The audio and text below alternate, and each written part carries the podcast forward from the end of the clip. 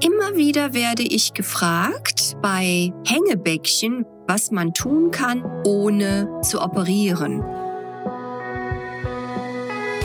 Herzlich willkommen zum Podcast der Praxiskontur mit Standorten in Frankfurt am Main und Fulda. Rund um alle Themenbereiche der ästhetischen Medizin.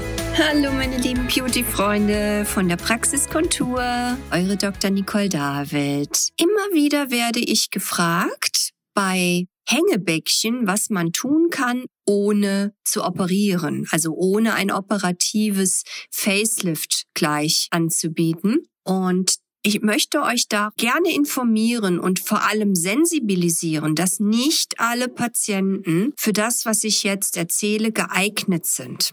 Die tollste, finde ich, aller Kombinationen wäre, wenn kein ausgeprägtes Fettdepot im Bereich der Kinnlinie sich angesammelt hat. Zunächst mal den Bereich der Marionettenfalte, die wir auch Angela Merkel-Falte gemeinerweise nennen, mit Hyaluronsäure nach den sogenannten MD-Codes anzuheben und auch kleine sogenannte Hyaluron-Druckpunkte im Bereich der Kieferlinie zu spritzen. Wenn wir das getan haben, warten wir nach strengem Protokoll mindestens zwei Wochen ab, dann hat sich das Hyaluron wunderschön integriert in dein eigenes Gewebe. Und wir können dann mit den Mint Lift Hakenfäden eine Straffung vollziehen und gleichzeitig drei Monate später eine Neubildung von Kollagen erwarten, was unsere Haut noch straffer macht und fester werden lässt. Das ist, wie ihr ja schon mehrfach von mir gehört habt, für mich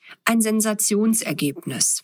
Aber, liebe Beauty-Freunde, was ist, wenn wir es mit etwas mehr Fülle zu tun haben im Gesicht und wirklich schon ausgeprägte Fettdepots im Bereich der Kieferlinie vorfinden? Nun, ich finde, dann wäre erst einmal der wichtigste Schritt, dieses Fett, was ich sehr gerne als Schwere im Bereich des unteren Gesichtsdrittels bezeichne, zu minimieren. Und da gibt es idealerweise für mich nichts Besseres als die Kryolipolyse, einmalig durchgeführt und nach drei Monaten schwupps deutliche Minimierung, also deutlicher Rückgang von Volumen im Bereich des Fettgewebes. Und dann habe ich leichteres Spiel mit den Hakenfäden.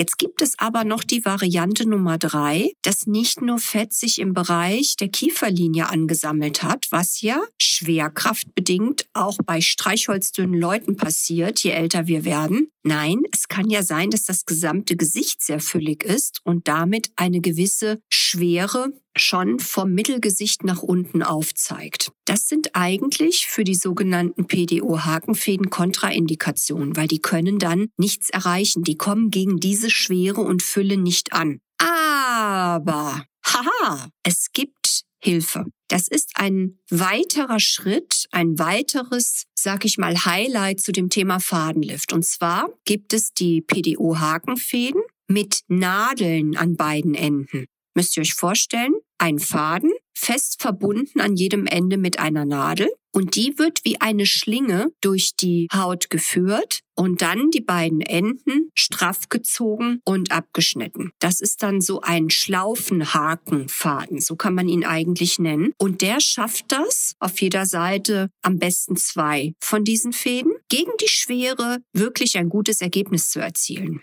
So, jetzt habe ich alle Varianten euch erzählt, was man tun kann gegen Hängebäckchen. Das gilt natürlich auch für den Rest des Gesichtes, das gilt selbstverständlich auch für das Halslifting, das könnt ihr genauso darauf anwenden. Ich freue mich auf euch zu dem Thema Fadenlift mit PDO-Fäden und diese wiederum mit Haken mit oder ohne Nadel demnächst beraten zu dürfen. Eure Dr. Nicole David von der Praxis Kontur. Das war der Podcast der Praxis Kontur. Sie finden uns im Steinweg 10 in Frankfurt am Main, in der Friedrichstraße 13 in Fulda, online unter praxis-kontur.de sowie auf Facebook, Instagram und YouTube. Vielen Dank fürs Zuhören und bis zum nächsten Mal.